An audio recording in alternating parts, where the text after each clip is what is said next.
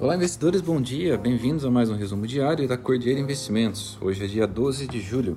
Em Brasília, o embate político está tenso e com a proximidade das eleições, o governo tem sido incisivo na adoção do voto impresso.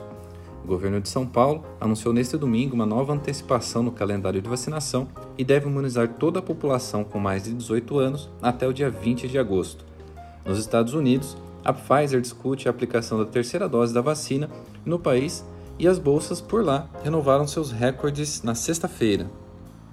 Dow Jones fechou em alta de 1,3%, S&P 500 alta de 1,13% e Nasdaq 0,98% de alta. E com a temporada de balanços chegando, a variante Delta fica de lado. O Banco Central chinês cortou meio ponto percentual no compulsório para ajudar a impulsionar a economia no pós-pandemia. Na sexta-feira, as bolsas aqui fecharam para o feriado de 9 de julho mas as ADRs seguiram negociação normal nos Estados Unidos. O EWZ, principal fundo de índice brasileiro, subiu 1,29%.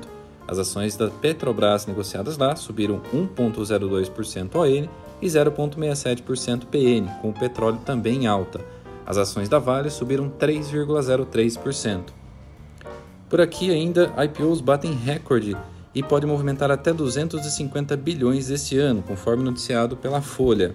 A previsão é dos bancos de investimentos e o valor pode significar o dobro do registrado em 2020.